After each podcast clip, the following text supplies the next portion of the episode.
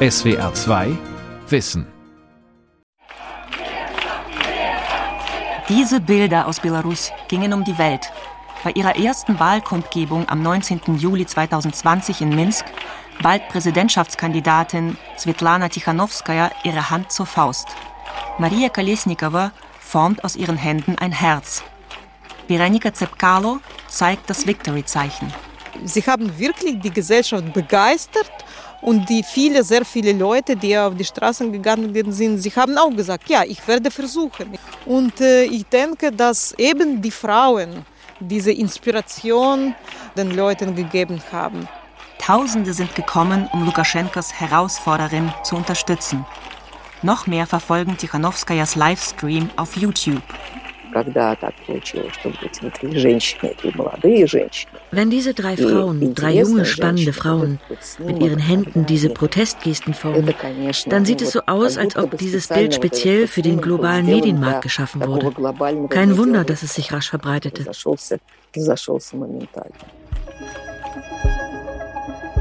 Ich glaube nicht, dass das eine Frauenrevolution ist. Ich sehe, dass die Männer nicht weg sind. Sie kämpfen genauso. Und sie leiden auf jeden Fall mehr. Der Protest der Frauen in Belarus. Niedergeschlagen, aber nicht aufgegeben. Von Katja Kapliner. Im Winter 2021, mehr als ein Jahr nachdem Tausende in Belarus auf die Straße gegangen sind, gibt es keine Massenproteste mehr. Was ist aus den Frauen der Oppositionsbewegung geworden? Und war das überhaupt eine feministische Revolution? Alexander Lukaschenka regiert Belarus seit 27 Jahren. Keine einzige Wahl in Belarus unter Lukaschenka wurde von der USZE als fair und frei anerkannt. Dass Lukaschenka Svetlana Tichanowskaja im Juli 2020 überhaupt zur Wahl antreten ließ, lag wohl daran, dass er in ihr, einer Frau, keine ernstzunehmende Konkurrentin sah. Bei seinen öffentlichen Auftritten machte er nie einen Hehl daraus, dass er Frauen nicht ernst nimmt. Hätten wir einen dekorativen Präsidenten, der nur die Gäste empfängt, dann hätten wir eine hübsche Frau gefunden und hätten sie zum Präsidenten wählen lassen. Hauptsache gebärt mehr Kinder. Es ist doch ganz einfach. Zwei Kinder sind eure und das dritte ist meins. Unsere Verfassung passt nicht zu einer Frau. Unsere Gesellschaft ist nicht reif dafür, für eine Frau abzustimmen. Denn laut unserer Verfassung hat der Präsident viel Macht. Ein Kerl wird Präsident werden. Davon bin ich fest überzeugt. Das letzte Zitat stammt vom Mai 2020. Drei Monate später ließ Lukaschenko sich zum Wahlsieger mit mehr als 80 Prozent der Stimmen erklären. In der Nacht nach der Wahl kam es zu Massenprotesten in der ganzen Republik. Die Polizei setzte Tränengas ein, Blendgranaten, Wasserwerfer und Gummigeschosse. Mehr als 6000 Menschen wurden in den ersten drei Nächten festgenommen. Tausende wurden geschlagen, misshandelt, gefoltert. Alice Buta ist Osteuropa-Korrespondentin der Wochenzeitung Die Zeit in Moskau. Von dort aus beobachtete sie die Proteste in Belarus, denn sie durfte zu diesem Zeitpunkt Russland wegen der Pandemie nicht verlassen.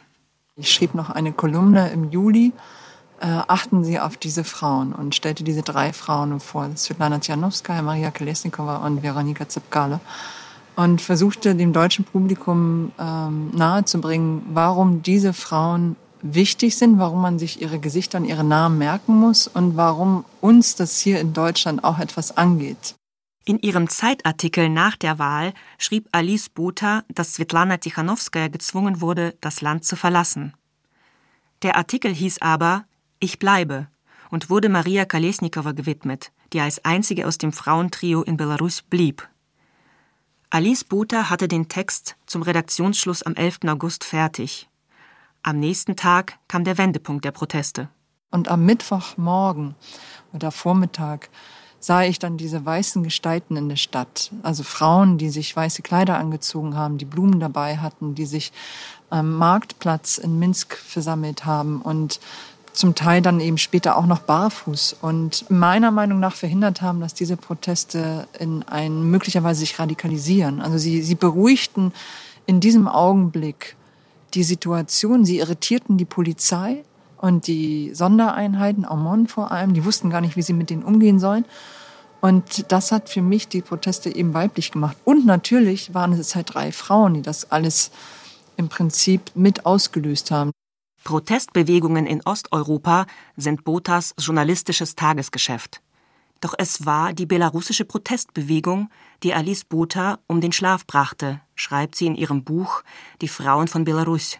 Und dieser Kontrast aus der Euphorie vor der Wahl und dieser unvorstellbar brutalen Staatsgewalt äh, von Vergewaltigung über Folter, über Massenfestnahmen und Verhaftung, das hat mich natürlich nicht gleichgültig gelassen. Und dass diese Proteste so friedlich geblieben sind, dass sie so besonders waren, dass sie so beständig waren und eine Gesellschaft geeint haben, das habe ich so noch nie erlebt.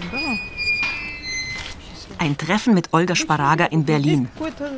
Sie ist 47 Jahre alt, Philosophin und politische Aktivistin aus Minsk.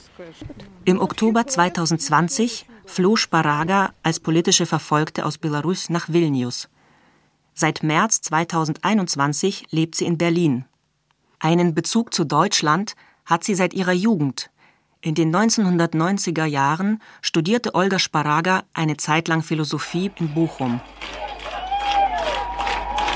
2020 schloss sie sich der Protestbewegung in Belarus an. Am 29. August nahm sie am ersten Frauenmarsch in der Hauptstadt teil. Das war am Platz des Sieges, der eine runde Form hat. Auf einmal haben wir verstanden, dass wir uns nicht bewegen können, weil äh, sie haben gesperrt uns äh, den Gang und dann Nina Baginske ist auf die Straße getreten und die Frauen haben begonnen, in eine andere Richtung zu gehen, welche nicht gesperrt wurde von Miliz. Die 74-jährige Nina Bahinskaya ist eine bekannte politische Aktivistin in Minsk. Etwa 10.000 Frauen, junge und ältere mit ganz unterschiedlichen Berufen, demonstrierten stundenlang im Zentrum von Minsk. Sportlerinnen, Lehrerinnen, Hausfrauen. Die Frauen haben sich als bestimmte Gruppen identifiziert und als bestimmte Gruppen herausgetreten, als Wissenschaftlerinnen, Biologinnen oder Designerinnen. Und äh, das konnte man sehen äh, dank den Slogans und dank den Plakaten. Olga Sparaga demonstrierte mit einer Gruppe von Feministinnen. Ich trug äh, einen riesigen, ich weiß nicht wie lang, vier äh, Meter lang, einen Plakat. Dort stand äh, Freiheit, Gleichheit, Schwesterlichkeit. Ein anderes, anderer bekannter Plakat war Fick Patriarchat. Aber es gab auch so kleinere Plakate, die einzelnen Frauen getragen sind, zum Beispiel äh, Frauenrechte sind äh, Menschenrechte. In ihrem Buch Die Revolution hat ein weibliches Gesicht schreibt Sparaga, dass unzählige Belarusinnen damals eine Stunde des persönlichen Empowerments erlebten. Auch sie selbst machte diese Erfahrung. Ihrer Einschätzung nach ging es bei der Revolution 2020 in Belarus jedoch nicht nur um weibliche Emanzipation, sondern um die Emanzipation der gesamten Gesellschaft. Das war fast zum ersten Mal in Belarus, dass Studierende, ältere Leute, Leute mit Behinderungen, LGBT-Gemeinschaft, Frauen in dieser Vielheit von Stimmen, aber doch als Frauen sich gezeigt haben. Das war sehr interessant, dass Leute, Leute haben gegen die staatliche Gewalt protestiert, aber sie haben sich als bestimmte soziale Gruppen mit bestimmten Problemen, institutionellen, strukturellen Problemen identifiziert und sie haben begonnen, darüber zu denken, was diese Probleme bedeutet und wie sie dagegen kämpfen können. Neben Empowerment ist für Sparaga ein weiterer Begriff von zentraler Bedeutung, die politische Subjektivierung. Er bedeutet, dass die Belarussen und Belarusinnen sich erstmals als politisch aktiv verstanden haben. Nach 26 Jahren Alltag in einem autoritären Staat erwachten sie aus dem lethargischen Schlaf. Dabei waren es, Sparagas Meinung nach, eben die Frauen, die der Gesellschaft neue Muster vorschlugen. Die Diktatur zu bekämpfen, indem man sich nicht nur gegenseitig solidarisiert, sondern sich umeinander sorgt. Aber warum nicht einfach Solidarisierung, sondern Sorge? Weil wir haben ein repressives System. Das war von Anfang an, am 9. August. Es gab Foltern von Leuten. Leute wurden geschlagen, einige Leute auch getötet. Und Leute in Belarus brauchten Empathie, Aufmerksamkeit, äh, medizinische, psychologische Hilfe. Nicht einfach Solidarisierung in dem Sinne, dass wir jetzt einen Kanal im Internet machen oder in der Nachbarschaft etwas zusammen entfalten, sondern dass wir auch einander als verletzbare Wesen unterstützen und darauf sorgen, dass wir nicht ohne Hilfe bleiben. Нет больше страха, я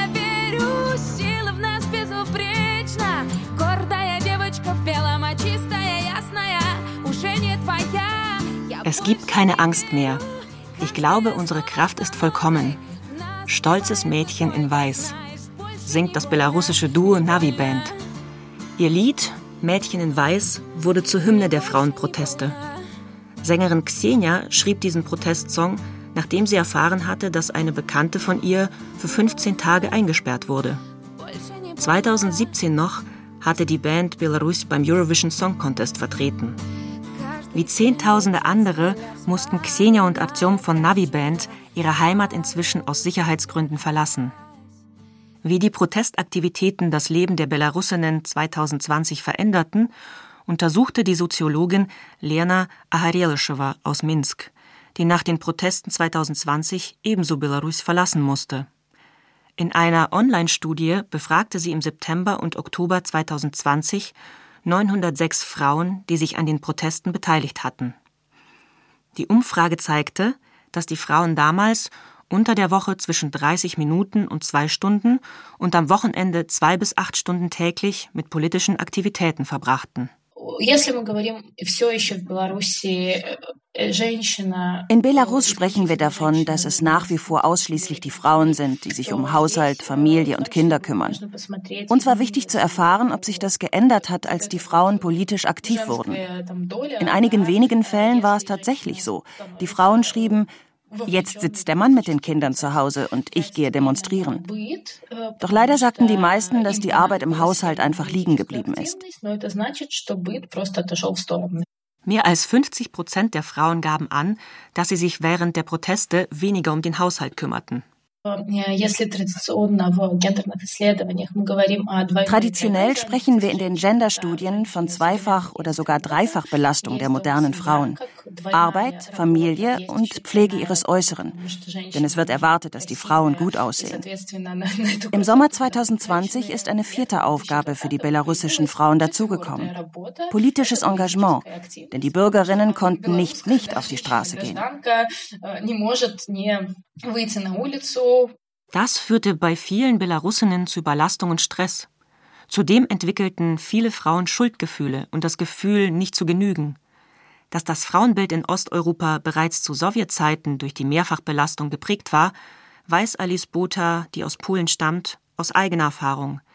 Ihre Mutter hatte immer einen Vollzeitjob. Und ich merke das noch heute, wenn ich in äh, Russland oder in Belarus oder in der Ukraine bin, dann habe ich das Gefühl, dass die Frauen in meiner Generation und älter einen Energiepegel haben, den ich nicht habe, weil sie den haben mussten, um diese Doppelbelastung von Haushalt, Familie und Arbeit zu stemmen. Aber um welchen Preis? Diese Doppelbelastung nennt Alice Botha nahezu unmenschlich. Die Frauen mussten arbeiten und Kinder bekommen.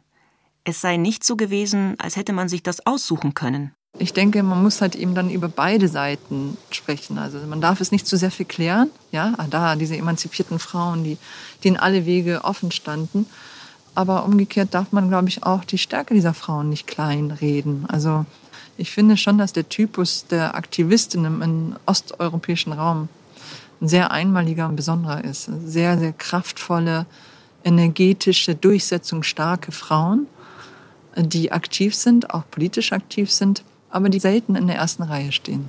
Wie kam es dazu, dass im Sommer 2020 die Frauen in Belarus in der ersten Reihe standen? Jelena Gapova ist Soziologieprofessorin an der Western Michigan University. Sie stammt aus Belarus, lebt und unterrichtet aber seit vielen Jahren in den USA und erklärt die weibliche Opposition so. Die Frauen aus dem Trio wurden zu den realen und symbolischen Anführerinnen der Protestbewegung, nachdem die Männer verhaftet wurden. Zwei wurden verhaftet, einer wurde aus dem Land gedrängt. Ähnlich wie bei der polnischen Solidarność, als dort 1981 das Kriegsrecht erklärt wurde und in einer Nacht mehrere tausend männliche Aktivisten verhaftet wurden. Danach übernahmen die Frauen die Führung des Widerstands. Die Soziologin sieht in der Revolution in Belarus keinen feministischen Aufbruch. Sie reihe sich ein in die Liste der sogenannten Farbrevolutionen im postsowjetischen Raum. Dazu zählen friedliche Regimewechsel in den postsowjetischen Ländern wie zum Beispiel die Orange Revolution in der Ukraine 2004.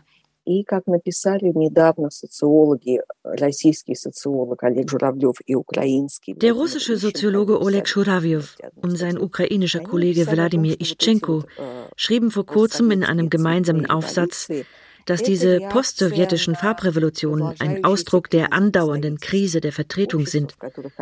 Die Gesellschaft findet, dass die Regierung, der Präsident, das Parlament ihre Interessen nicht vertreten. Es ist der Kampf dafür, gehört zu werden, mitzugestalten. Für einen anderen sozialen Vertrag zwischen dem Staat und dem Bürger. Die Frauen nahmen an den Massenprotesten teil, weil sie sich als Teil der Gesellschaft, als Bürger verstanden haben, deren Stimmen nicht vertreten sind гражданами, чьи голоса, чьи голоса не представлены. Im Unterschied zur Revolution in der Ukraine ging es in Belarus nicht um nationale oder geopolitische Fragen, betont Gapova. Ein weiterer Unterschied, die belarussischen Proteste brachten keinen Machtwechsel hervor. Alexander Lukaschenka ist weiterhin im Amt. Die Repressionen gegen Andersdenkende stehen weiterhin an der Tagesordnung. Mehr als 40.000 Menschen wurden seit August 2020 festgenommen. Mehr als 800 Menschen sind aus politischen Gründen immer noch im Gefängnis. Hunderttausende, die politisch aktiv sind, mussten das Land verlassen.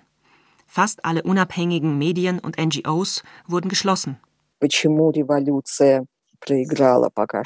Warum ist die Revolution gescheitert? Zumindest zum jetzigen Zeitpunkt. Wahrscheinlich müssen wir bei den Wirtschaftsstrukturen anfangen. Ein riesiger Teil der Wirtschaft ist staatlich. Für die Menschen, die für den Staat arbeiten, sind die Risiken zu hoch. Des Weiteren spielt die Unterstützung Russlands auch eine Rolle. Ein weiterer Grund ist, dass der Sicherheitsapparat loyal geblieben ist. Die im Berliner Exil lebende Philosophin Olga Sparaga sieht eine andere Ursache für das Scheitern der Proteste. Sie sagt, die Gesellschaft sei unvorbereitet gewesen und die Strukturen für eine Transformation hätten gefehlt. Sie haben begonnen, das alles zu organisieren, aber gleichzeitig hat Regime hat immer die Aktivsten verhaftet. Es gab zu wenig Organisationen der Gesellschaft und zu organisierter und militärer Apparat auf der Seite von Lukaschenka, weil sie im, im Laufe von 26 Jahren das alles wirklich das Apparat erarbeitet haben, wie sie gegen Leute, was sie machen. Olga Sparaga war selbst von den Repressionen betroffen. Im Oktober 2020 wurde sie zweimal festgenommen und zu 15 Tagen Haft verurteilt. Im Gefängnis gab sie Philosophieseminare für ihre Mitinsassinnen und erlebte selbst das, was sie zuvor auf ihren Plakaten propagiert hatte. Die Schwesterlichkeit unter den Frauen, weil wir haben alles, unsere Gedanken, Gefühle, auch das, was wir von unseren Verwandten bekommen haben, aus dem Essen oder Bücher, Unterwäsche, auch alles äh, irgendwie geteilt. Und äh, es gab verschiedene Frauen und es gab irgendwie Geduld und Empathie, einander zu hören, zu verstehen einander offen zu sagen, was wir denken und fühlen. Und das war eine sehr äh, wichtige Erfahrung. Diese Erfahrung stimmt sie noch heute positiv, so ausweglos die Situation auch erscheinen mag. Jetzt haben wir die neue Qualität der Gesellschaft doch. Wir haben sehr große Zahl von den Leuten, die dieses politische Bewusstsein bekommen haben, die aktiv sein wollen, ja, sie haben keine Instrumente, sie wissen nicht, wie sie das machen, aber sie wollen jetzt Kenntnisse bekommen und sehr viele Tausende von Leuten, Zehntausende sind im Ausland und da sind auch aktive Leute, die jetzt online, per Internet, aber auch durch die Treffen in anderen, in Kiew, Tbilisi, Vilnius, Leute weiterhelfen. Die Sozialforscherin Lena Achareleschewa zum Beispiel setzt ihren Protest im Internet fort, nachdem sie das Land verlassen musste. Sie führt jetzt von Prag aus Online-Seminare zu Genderfragen für Belarusinnen durch. Sie beobachtet, dass der Kreis der Teilnehmerinnen breiter wird. Früher haben vor allem Studentinnen oder NGO-Mitarbeiterinnen an meinen Seminaren teilgenommen. Sie hatten bereits eine Ahnung, was Feminismus ist. Jetzt kommen manchmal solche Menschen, bei denen ich mich frage, wie sie hierher gefunden haben, im positiven Sinne. Eine Frau schrieb neulich, dass sie in einem Nagelstudio arbeitet. Da ihre Kundinnen weiblich sind, wollte sie mehr davon erfahren. Harielisheva plant eine Folgestudie über Protestaktivistinnen. Sie möchte wissen, wie es Frauen nach der gescheiterten Revolution ergeht. Ihre Hypothese?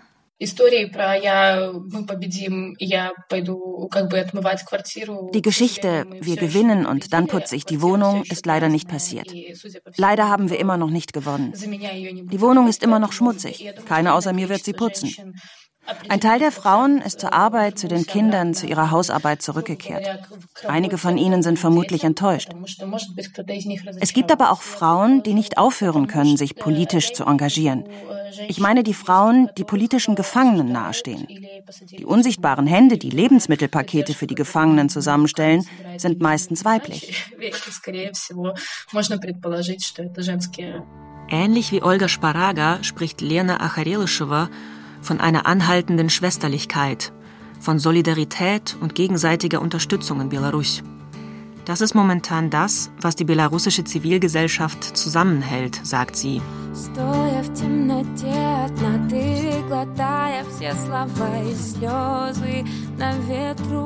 Ein Beispiel für den Zusammenhalt ist die folgende Aktion.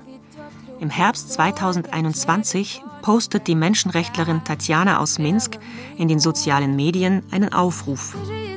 Ihren Nachnamen erwähnt SWR 2 Wissen aus Sicherheitsgründen nicht. Sie möchte zur Mutter einer politischen Gefangenen fahren, um ihr zum Geburtstag zu gratulieren.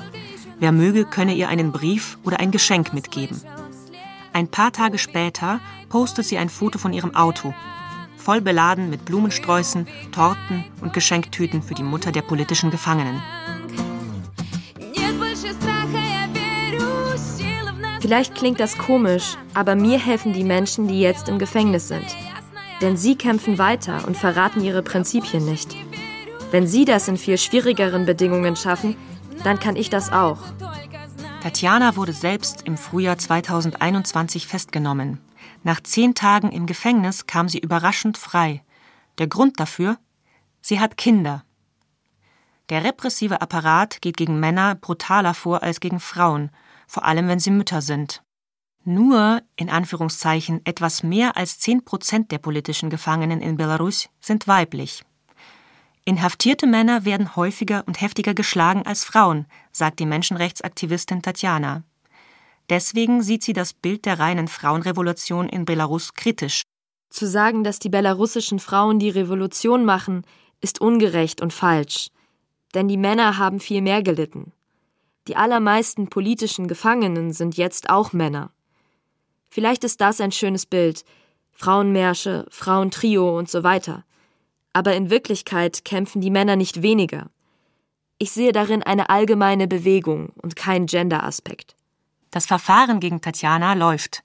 Sie könnte jeden Moment wieder hinter Gitter kommen. Bei ihrer Freilassung unterschrieb sie eine Nicht-Ausreiseverpflichtung. Aber natürlich könnte sie, wie andere Aktivistinnen, in einem Kofferraum fliehen. Doch sie möchte Belarus nicht verlassen. Im Gespräch mit SWR 2 Wissen wirkt sie nicht gebrochen. Wir sind sehr dankbar für alles, was die europäischen Länder für uns, für Belarus machen. Ich weiß aus eigener Erfahrung, wie wichtig die internationalen Institutionen sind. Ich habe selbst die Solidarität erfahren. Jede Unterstützung ist willkommen. Aber es ist unser Kampf. Nur wir selbst können diese Aufgabe bewältigen. Die Journalistin Alice Buta findet, dass die EU und die westlichen Feministinnen sich mehr für die Frauen in Belarus einsetzen sollten. Sie erinnert sich an die Hunderttausende von Menschen auf den Straßen von Minsk im August 2020. Da war ich mir ziemlich sicher, die Tage von Alexander Lukaschenko sind gezählt als äh, Staatsoberhaupt. Und es wirkte so, als würde das System wirklich äh, Risse bekommen. Und dass es sich doch so konsolidieren würde durch Gewalt und dass auch das Regime bereit sein würde, zu so maßloser Gewalt zu greifen. Ich finde nicht, dass man das hat kommen sehen. Die Frauen, die Alice Botha für ihr Buch interviewte, sind heute im Gefängnis, im Ausland oder in der inneren Emigration. Und das ist eine furchtbar traurige Geschichte. Aber diese Geschichte ist eben noch nicht zu Ende. Die entwickelt sich jetzt nach wie vor und sie sieht jetzt furchtbar tragisch aus und auswegslos. Aber ich glaube, wir dürfen diese politischen Entwicklungen nicht in einer Zeitspanne von ein oder zwei oder drei Jahren messen, sondern brauchen da einen längeren Atem, so wie das auch in Polen der Fall war. Die Solidarność hat sich 1980 gegründet, 1981 kam das Kriegsrecht, alles wirkte hoffnungslos und brutal und niedergeschlagen und 1989 kam der Wandel.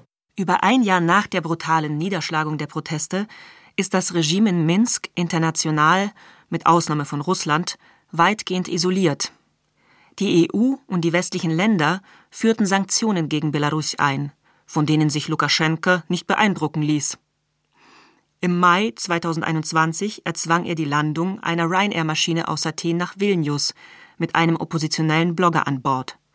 Seit Sommer 2021 führt er eine hybride Attacke gegen die EU, indem er die Migranten aus dem Nahen Osten zu den Grenzen mit Polen und Litauen schickt. Das Klima in Belarus selbst ist von Angst und Repressionen bestimmt. Immer neue Urteile in immer mehr Strafprozessen prägen das Bild der Revolution in Progress, wie Olga Sparaga diesen Gesellschaftsumbruch nennt.